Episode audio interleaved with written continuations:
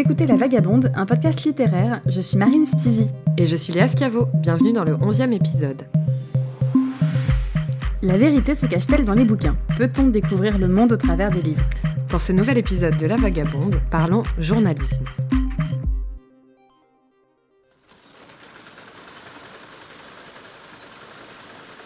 La parole révélée, voilà qui aurait pu être le sous-titre de cet épisode.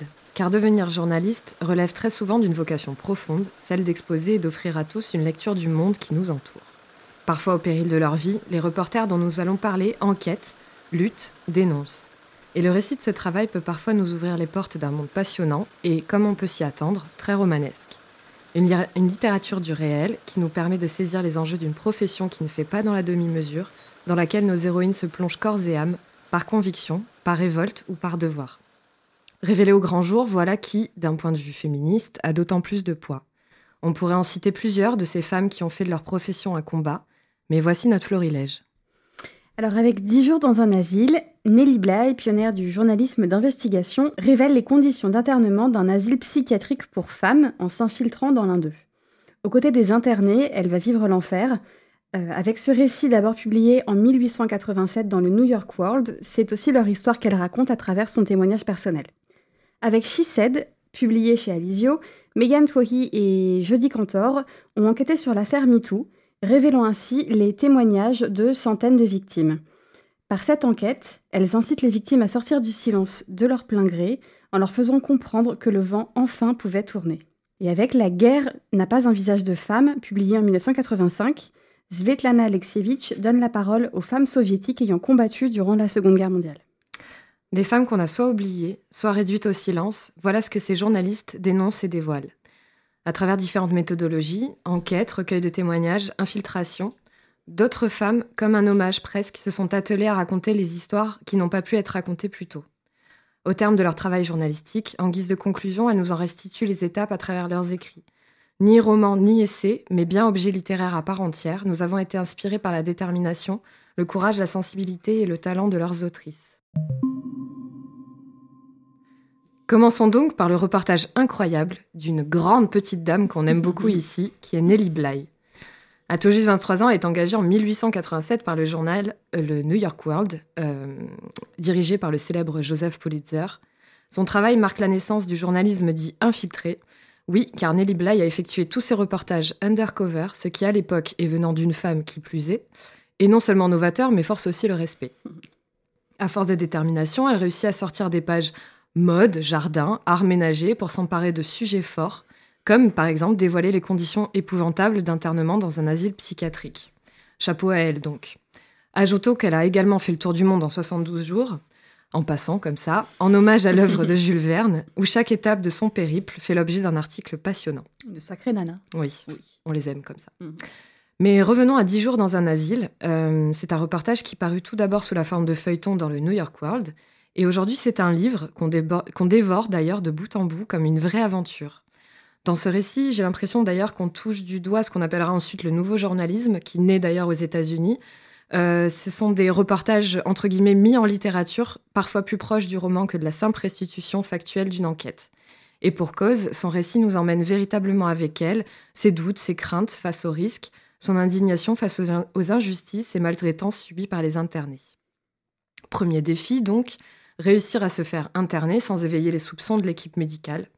S'engage alors un récit presque théâtral où elle évoque ses réflexions quant aux meilleurs subterfuges possibles à mettre en place, comment mettre sur pied une, mise en scène convaincante.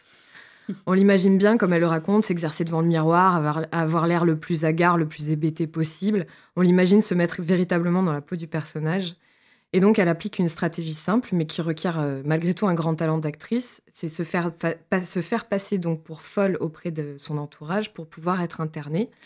Euh, elle s'en va donc vivre dans une pension pour travailleuses sous une fausse identité, en espérant être assez convaincante pour que l'une de ses colocataires se résolve à la faire interner euh, quasiment de force. donc, comme on s'y attend, en fait, son infiltration se déroule sans accroc. C'est d'ailleurs euh, un peu trop euh, facile pour elle de se faire interner. On se dit que ça veut dire beaucoup de, l'état du... Ça, dit beaucoup de comment on internait les femmes à Voilà, exactement. Euh, et en fait, ce qui l'attend est effroyable. Et elle va d'ailleurs, pendant dix jours, subir ce que des centaines de femmes subiront parfois toute leur vie, souvent sans motif d'internement valable. malnutrition, maltraitance, isolement, traitement abusif. C'est un cauchemar et Nelly en rend compte avec beaucoup de détails et d'empathie grâce aux notes qu'elle arrive à prendre à l'insu des surveillants. Et d'ailleurs, son enquête, puisqu'elle est menée par une femme, donne, un point de vue euh, très proche de la réalité du parcours d'une femme seule de l'époque, puisqu'elle côtoie tour à tour les locataires de la pension, les membres de l'équipe de l'asile et les internés. Et pour chacune de ces catégories, mais aussi euh, pour, son histoire propre à elle en tant que journaliste, on ressent la difficulté pour ces différentes dames d'évoluer dans un monde qui en fait n'est pas tendre avec elles, euh, et loin de là même. Et ça, Nelly Bly le retranscrit très bien, c'est ce qui donne aussi à cette démarche toute sa force, je trouve. Et par ailleurs, ce female gaze euh, est aussi précieux en tant que, en tant que lectrice.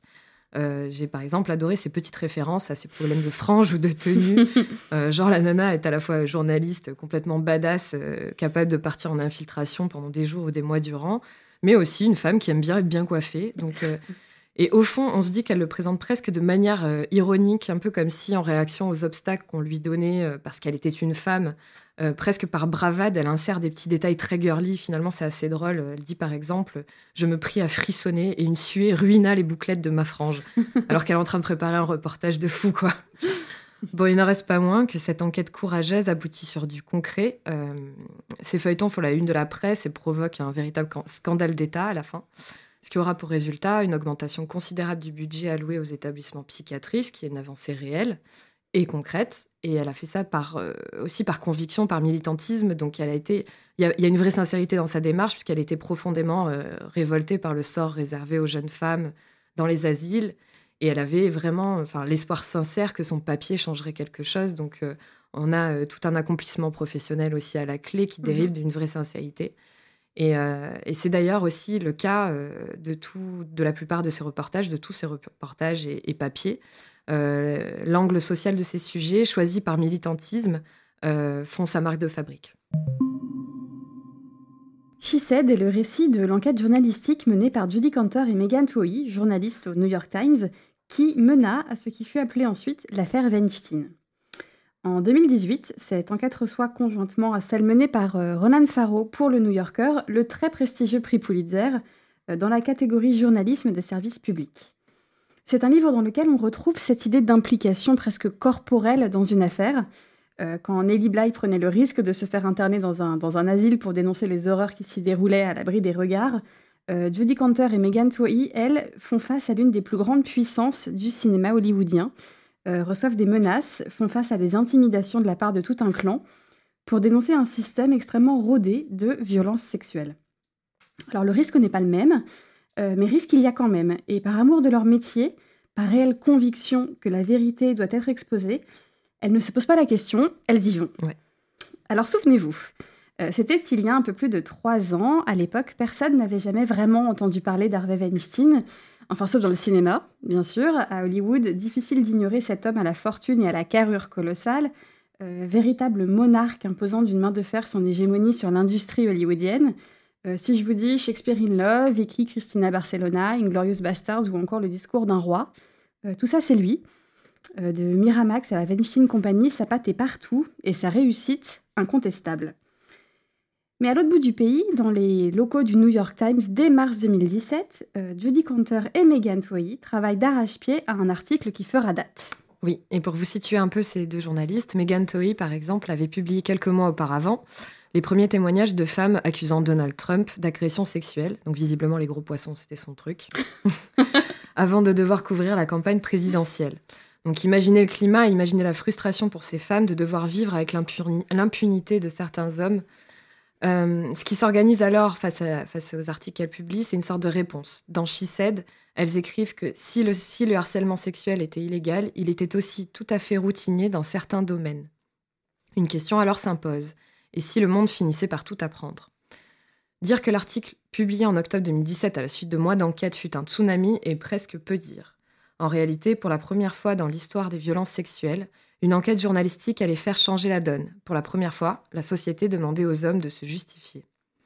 Megan et Jodie écrivent que, je cite, Après avoir publié les accusations de harcèlement et d'abus sexuels à l'encontre de Weinstein le 5 octobre 2017, elles ont assisté, ébahies, à la rupture d'une digue.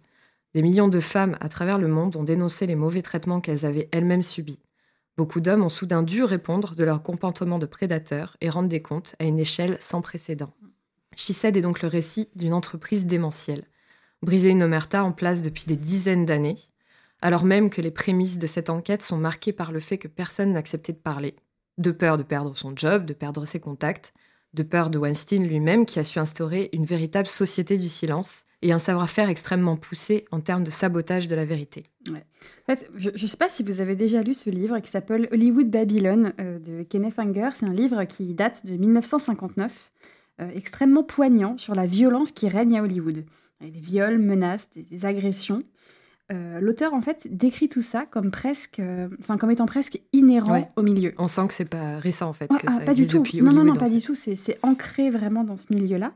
Euh, et moi ça m'a un peu, c'est ça m'a un peu fait penser quand, enfin j'ai relié un peu tout ça avec avec le livre quand dans She Said il y a un exemple, celui de Salma Hayek qui quand une de ses collègues sur le sur le tournage du film Frida produit par Miramax lui parle des comportements déplacés du grand patron euh, répond quelque chose du style Bah ouais, mais lui, il fait ça avec tout le monde. Mm. Euh, en fait, il y a eu pendant des décennies une banalisation de l'agression, de la domination masculine et surtout une banalisation des affaires étouffées.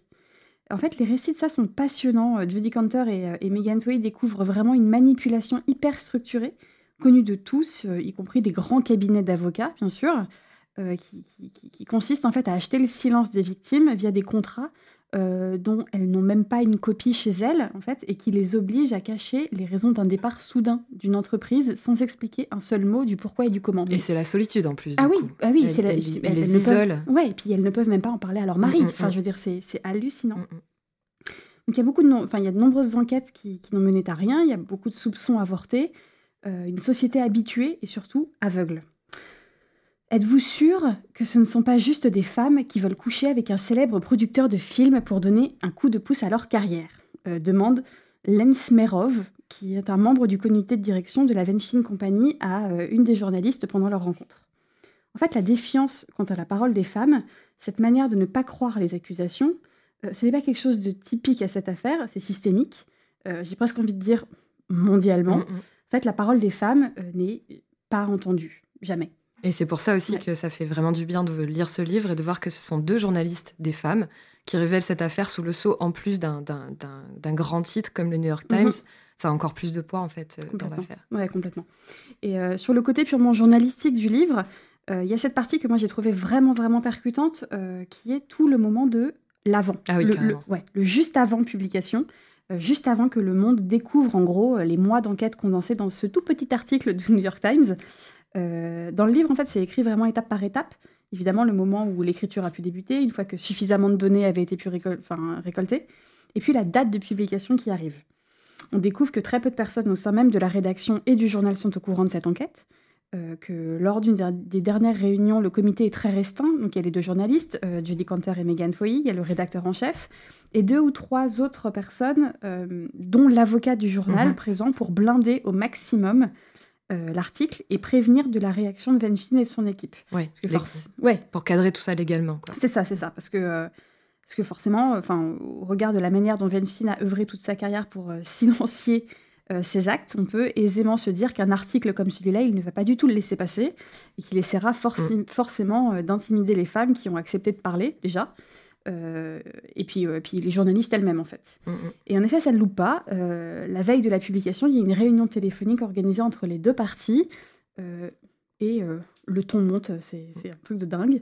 Le jour de la publication, en fait, quelques heures avant, il y a un mail typique d'intimidation qui est envoyé par l'avocat la, de Weinstein qui demande deux semaines pour laisser le temps d'enquêter sur les accusations du Times, qui, qui, forcément, tout est, tout est jugé calomnieux, machin. Euh, il les prévient, si le Times publie cet article, ils ne vont pas avoir d'autre choix que d'attaquer en justice le journal pour diffamation et pour reprendre les termes exacts d'un mail, délit flagrant de vérité.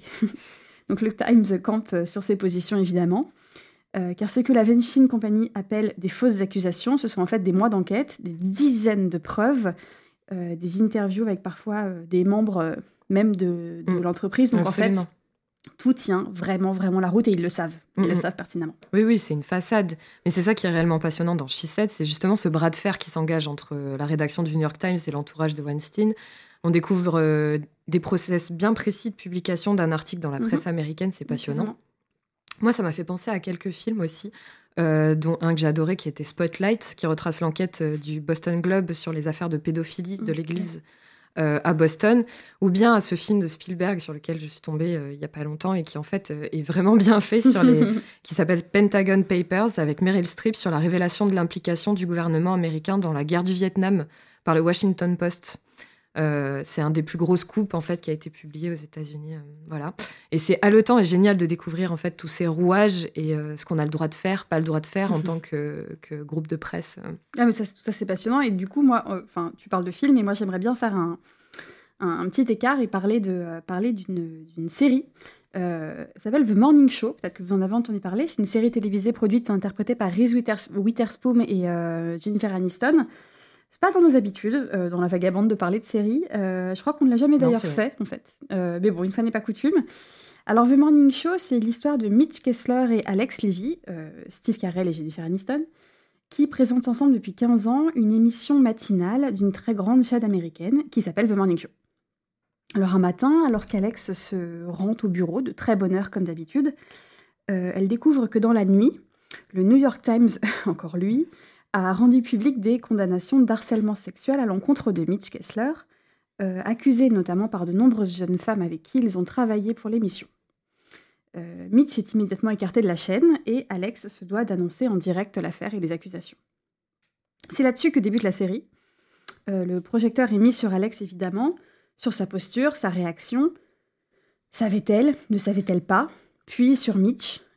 Assume-t-il ou non est-ce que ces accusations sont vraies ou est-ce que c'est plus subtil que ça? Dans l'affaire arrive soudainement une tierce personne, en plus euh, de tout le staff qui entoure le, duo de présentateurs. Cette troisième personne, c'est Bradley Jackson, interprété par Reese Witherspoon. Euh, c'est une journaliste reporter qui fait le buzz un matin avec une vidéo d'elle s'emportant lors d'une manifestation. Et la vidéo arrive en fait jusqu'à la table du directeur de la chaîne et Bradley est invité à se faire interviewer par Alex. Je vous la fais courte. En deux temps, trois mouvements, euh, Bradley est parachuté à la, place euh, de Mitch Kessler, devenant le binôme ultra médiatisé euh, d'Alex Levy. Ce qu'il y a d'intéressant, c'est que Bradley est tout à fait en dehors des habitudes de l'émission. Elle ne connaît pas Mitch, n'a aucune raison de le défendre, et surtout, elle met un point d'honneur à ce que la vérité sorte. Si harcèlement sexuel il y a eu, il faut que les victimes puissent parler, et surtout parler avec sincérité. En fait, on est vraiment dans un affrontement entre deux visions du journalisme. Euh, Bradley défend un journalisme de terrain, des enquêtes sociales qui parleront aux classes populaires, quand Alex et toute l'équipe en place sont, eux, en faveur de euh, quelque chose comme de l'entertainment, en fait. Et aussi, Alex et l'équipe font inévitablement partie de tout le non-dit dénoncé par l'affaire MeToo. Euh, tout le monde sait, mais personne ne parle. Bradley, elle, justement, voudrait foncer dans le tas. Euh, ce qui n'est évidemment pas si simple. Briser une omerta au sein d'une entreprise est un travail extrêmement complexe, tant on parle de quelque chose qui a été considéré comme normal en fait pendant des années. Svetlana Alexievitch est une journaliste biélorusse. Elle doit d'ailleurs faire partie de ces populations qui ont changé de nationalité au gré des turbulences subies par cet immense territoire qu'est la Russie et ses pays voisins. Elle a 78 ans aujourd'hui, elle vit donc en Biélorussie, raison pour laquelle vous avez probablement d'ailleurs entendu parler d'elle dernièrement puisqu'elle a directement été menacée par le régime de Loukachenko et a fait l'objet d'un soutien de personnalités politiques et littéraires du monde entier. Prix Nobel de littérature, figure militante et résistante du monde soviétique, elle utilise sa plume pour dénoncer, déconstruire les mythes autour de l'époque soviétique et post-soviétique. Dans La fin de l'homme rouge, par exemple, elle livre les témoignages d'ex-soviétiques sur la façon de vivre le monde après la chute de l'URSS. Dans La supplication, chronique du monde après l'apocalypse, elle s'attaque à la catastrophe nucléaire de Tchernobyl à travers plus de 500 témoignages. Et toujours dans cette lignée d'essais consacrés à des témoignages forts de périodes historiques charnières, nous avons dans notre sélection La guerre n'a pas un visage de femme, l'une de ses premières publications puisque le texte a été publié en 1985. Donc La guerre n'a pas un visage de femme est le, le fruit de sept ans d'entretien visant à recueillir les témoignages de femmes qui sont allées combattre dans l'armée rouge durant la Seconde Guerre mondiale. Les femmes du front, les soldates, les tankistes, les aviatrices, les infirmières, mais aussi les cuisinières, les blanchisseuses. Aucune d'entre elles n'a eu l'opportunité de s'exprimer sur leurs années de guerre, et c'est ce que Svetlana Alexievitch souhaite leur offrir. Elles n'ont pas pu s'exprimer parce que d'une, de la guerre, lorsqu'on réussissait à en revenir, on n'en parlait pas, et de deux, parce qu'il s'agissait de femmes qui avaient fait la guerre, justement. Alors Svetlana Alexievitch opère un véritable travail de chercheuse, d'intervieweuse, de petite souris euh, pour l'écriture de ce texte. Euh, la guerre des femmes, c'est un sujet qui ne s'aborde pas, c'est un non-dit. Euh, vouloir extraire une parole, un souvenir, c'est faire preuve de talent, un talent très respectueux des silences, des souffrances et des souvenirs qui marquent. C'est un processus très long qui, une fois la rencontre faite, passe par l'attente, la patience, avant qu'éventuellement un récit émerge. Les histoires de femmes ne sortent jamais comme ça. Euh, la vérité euh, non édulcorée, non trafiquée, non changée par les années et les, différents discours entendus depuis, euh, en fait, elle n'est pas du tout simple à atteindre. Alors Svetlana Alexievitch fait d'ailleurs une différence entre deux types de femmes. Elle dit J'ai eu le temps de remarquer que ce sont les femmes simples qui manifestent le plus de sincérité. Infirmières, cuisinières, blanchisseuses. Elle l'explique car selon elle, les mots qu'elles emploient elles les tirent d'elles-mêmes et non pas des journaux et des livres qu'elles ont lus, de leur culture, et uniquement de leur propre souffrance. A contrario, donc des femmes plus instruites qui, euh, je cite, euh, sont contaminées par une expérience qui n'est pas la leur. Et souvent, en fait, une expérience masculine de la guerre. Euh, ainsi, pour entendre leur vérité, pas celle de leur mari ou autre, souvent, une seule séance ne suffit pas. Euh, pour qu'une qu'une histoire sorte, mhm. euh, comme le réclame un portraitiste un peu persévérant. Alors le processus est visiblement toujours à peu près le même, elles restent longtemps auprès des femmes, elles prennent le thé, euh, parlent vêtements, petits-enfants, mhm. et, au bout de quelques temps, quelque chose commence à sortir. Et ce quelque chose-là, il faut savoir le saisir, saisir le moment. c'est le propre de l'intervieweur, savoir amener la personne vers, vers le soi. Euh, vers ces souvenirs de jeunesse qui sont ici en fait euh, des histoires de guerre. Euh, leurs histoires de jeunesse sont une histoire de mhm. guerre. parfois, les histoires et les souvenirs sont tellement difficiles que les femmes ne veulent même pas la rencontrer, en fait. Ne pas se souvenir, c'est trop difficile. garder cela pour elles aussi, pour elles-mêmes, car elles n'ont pas la force de revivre tout ça, et elles disent que la guerre est une épreuve trop intime. Et parce que les femmes, euh, c'est vrai qu'on a bien voulu les employer à défendre la patrie, comme elle mhm. la désigne, mais pour ce qui est par la suite de les écouter, euh, légitimer leurs récits et les accompagner dans leur traumatisme, c'était visiblement autre chose. Une autre paire de manches, comme on dit. Ça. Et c'est pas un hasard, je crois, si ce livre n'a pu être public dans les années 80, puisqu'en fait, une grande omerta a régné sur les faits qui sont déroulés pendant ces, années de conflit. Et on pense notamment au silence qui s'est imposé sur ce qui s'est passé euh, dans les camps de concentration durant des années et des années. Puis, en fait, il faut laisser du temps après les grands traumatismes historiques pour pouvoir en parler. C'est mhm. justement dans les années 80, 70-80 que la parole s'est peu à peu libérée. Les survivants ont commencé à raconter, les autres ont commencé à écouter. Et c'est peut-être ce temps qu'il fallait aussi aux survivantes de Svetlana Alexievitch pour pouvoir se raconter. Mhm. Mais ce qui, ce qui, est frappant, c'est que toutes les jeunes filles témoignent dans, enfin, qui témoignent dans le livre euh, voulaient réellement participer à l'effort de guerre. Moi, c'est, j'ai, vraiment, j'ai été marquée par ça. Ah ouais, j'ai été marquée par ça. Elles étaient vraiment déterminées à, atteindre le front. Euh, pourquoi les hommes seraient-ils les seuls à avoir le droit de se battre? Enfin, on avait, euh, je cite, on nous avait élevés dans l'idée que nous et la patrie, c'était mm. la même chose. Partir sur le front, mentir sur leur âge, monter dans un camion alors qu'elles ont été refusées par le recrutement, euh, parce que toutes voulaient faire la guerre, en fait, comme leur frère, comme leur père, et trouvaient ça injuste qu'elle n'ait pas la place dans cette histoire-là. Enfin, une place, en tout cas, dans mhm. cette histoire-là. Alors, les, les, anecdotes fusent, euh, les, chaussures trop grandes, les fusils trop lourds. Euh, rien n'est réellement adapté, en fait, à des femmes, et pourtant, elles deviennent, elles deviennent soldates, brancardières, pilotes, des métiers d'hommes, et elles vivent les mêmes horreurs que les hommes. Donc, leurs témoignages nous font complètement sortir de l'image un peu édulcorée des femmes pendant la guerre, euh, une raconte qu'elle regarde parfois des films de guerre euh, depuis et qu'elle est atterrée de voir euh, les infirmières en petites jupettes très très propres avec un calot mm. sur la tête. parce que la réalité de la guerre, ce n'est pas ça, c'est très très loin d'être ça. Et que quand il fallait sortir un corps d'un tank pour le soigner dans la boue, voilà. C'était autre chose. C'est ça, on n'a pas une jupette blanche toute propre. Et c'est vrai qu'elle raconte, certaines d'entre elles sont très petites et elles, se voient attribuer des vêtements d'hommes immenses, ou des, bottes qui font 10 pointures de plus que leurs pieds et c'est hyper... Et elles coupent, c'est douloureux. quoi. Cousent pour que ça leur aille, enfin, c'est... Les, les détails sont dingues. Et justement, ces témoignages sont pour la plupart très très forts, comme on s'en doute, hein, quand on, ouvre le livre. Et on peut aussi lire euh, la frontière assez fine qui peut exister entre l'amour et la haine, en fait, toute, toute l'expérience qu'elle partage sur des choses aussi concrètes, mm. peut-être que les, vêtements, euh, le manque d'équipement, etc., ouvrent vers un discours un peu plus universel euh, comme par exemple un désarroi face à ce qui relève du bien, ce qui relève du mal. Euh, on ne sait mm. plus trop, on sent que les frontières étaient très floues. Ces témoignages exacerbent toutes ces questions un peu d'ordre métaphysique dans un monde où, on a voulu nous faire croire que tout était bien ordonné, bien classé. Et en fait, il n'y a pas plus violent euh, qu'une guerre, plus violent non plus qu'une guerre idéologique. Pour ça. Et, aussi, ça catalyse un peu les, frontières mentales qui sont pas si simples à, appréhender dans, dans, ce cas de figure-là. C'est vrai. Euh, d'ailleurs, il y a un témoignage qui, résume ça assez bien. C'est une infirmière qui raconte qu'elle allait chercher, enfin voilà, elle devait aller chercher les blessés sur le champ de bataille, euh, tandis que les combats font encore rage. Euh, donc elle, raconte les obus, les tanks, les baïonnettes. Enfin, c'est l'apocalypse. Et elle fait son boulot. Donc elle rampe à travers les combats pour aller chercher les blessés, les ramener en lieu sûr. voilà. Dans la panique, la confusion, elle ramène deux blessés en même temps. Elle les tire hors de danger l'un après l'autre. Et euh, bon, ils sont tous les deux grièvement blessés, hein, donc si elle les ramène pas, ils vont mourir, c'est sûr. Et en fait, elle finit par s'apercevoir que l'un d'eux est un, est un Allemand, donc l'ennemi. Et donc, elle se trouve face à un dilemme, c'est-à-dire céder, céder à sa haine et abandonner euh, le blessé en étant sûre qu'il va mourir ensuite, ou bien euh, le sauver comme elle le fait pour son compatriote, en fait. et à travers cette toute petite histoire, ce petit, entre guillemets, fragment de vie qui est aussi atroce, euh, que l'on pouvait donc euh, vivre sur le front. Svetlana Alexievitch nous montre toute l'étendue de la nature humaine.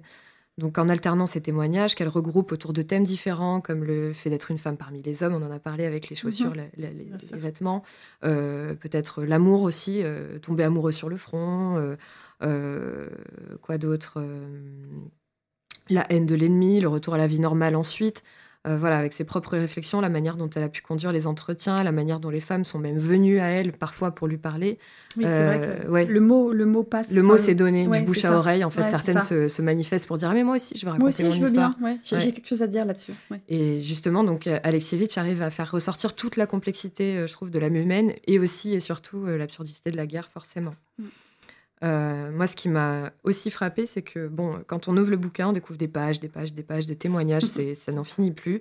Et même si on peut se dire euh, passionné par la question, ce que, je, que je peux être par ailleurs, on doute un peu de tenir jusqu'à la fin parce qu'on craint un peu que ça se révèle euh, rébarbatif quand même. Enfin, je sais pas toi quand tu l'as ouvert. Oui, d'un point de vue littéraire purement, oui, oui, oui. Voilà, mais en fait, pas du tout parce que bon, d'une part, l'autrice est un monument de la littérature hein, et voilà, on s'en veut un peu de douter d'elle quand on pense ça, mais en fait, tout est passionnant de bout en bout. C'est saisissant. C'est ouais, complètement. Et c'est bon, c'est pas facile hein, à lire. il, y a certains, il y a certains moments où j'étais pas, je faisais pas la fière, disons. Faut faire des pauses. Oui, voilà, c'est ça. Mm. Ouvrir une petite BD entre temps. c'est ça. Mais, euh, mais cette immersion euh, si précise dans le quotidien, euh, un, récit émotionnel de faits si froids, si violents, en fait, c'est mm. remarquable à découvrir. Il y a un côté vraiment, que je trouve, novateur dans la démarche, novateur dans la démarche, surtout à l'époque. Euh, voilà, y a des récits sur la guerre, il y en avait, euh, voilà, euh, quelques films, des autobiographies, quelques autofictions, mais le point de vue soviétique, en lecture depuis la France, entre, selon moi, en dissonance totale avec notre lecture européenne aussi, avec tout ce que nous avons l'habitude de voir sur ce sujet, notamment cet engagement politique, hyper militant, hyper patriotique de ces jeunes femmes prêtes à mourir pour donc la patrie, c'est incroyable à lire aujourd'hui. Enfin, parce qu'évidemment, nous, dans notre petite vie, on n'a jamais été confrontés à ça et ces questions de résistance, d'engagement dans une lutte armée, euh, les raisons d'une telle détermination, en fait, c'est assez bluffant. Et euh, voilà, découvrir en plus les détails lumineux dont elles se souviennent parmi l'horreur, les émotions sur lesquelles elles reviennent a posteriori, euh, c'est très psychologique en fait au final. Ah, c'est un livre brillant. C'est vraiment un livre brillant. Clairement. Voilà, mais en tout cas, et justement, c'est d'autant plus brillant puisqu'on sent que l'autrice a réussi à les libérer du poids du silence au final. Et euh, voilà, et c'est probablement d'autant plus important pour des gens qui, euh, pour certains ensuite, on a quelques témoignages un peu là-dessus, mais mais jamais vraiment verbalisé, mais on le sent, ce sont des, gens qui ont pu euh, ensuite être réduits au silence par un régime autoritaire aussi. Un peu comme fleuriste ou astronaute, je, crois que beaucoup d'enfants répondent à la question Qu'est-ce que tu voudrais faire plus tard? Je voudrais être journaliste. Oui. je faisais partie de ces gosses-là, moi, en fait. Ça m'a suivi longtemps. Je voulais être reporter photographe, dénoncer les injustices, m'envoler à la hâte à bord d'un avion pour couvrir un événement majeur. Puis, comme la plupart des enfants, j'ai oublié. bon, finalement, la pomme n'est pas tombée très très loin de l'arbre. Euh, j'ai lu des articles dans des magazines, je parle de livres, de théâtre, de femmes, bien sûr, mais je suis loin de cet engagement euh, viscéral euh, qui force le respect dans, les parcours de toutes les femmes dont nous avons parlé dans cet épisode. Après, en fait, en 2020, vouloir être journaliste n'est toujours pas une décision anodine, et ce, pour plusieurs raisons. C'est indéniable, être journaliste peut parfois, dans certains pays, certaines situations, signifier se mettre en danger. Parce que la liberté de la presse est sans cesse remise en cause, euh, parce que ce n'est pas arrangeant pour certains gouvernements, certaines euh, forces au pouvoir, de voir une vérité déplaisante déballée à la une des journaux. Combien sont-ils aujourd'hui les journalistes emprisonnés pour avoir trop parlé, les journalistes exilés, les journalistes pris en otage, voire même exécutés.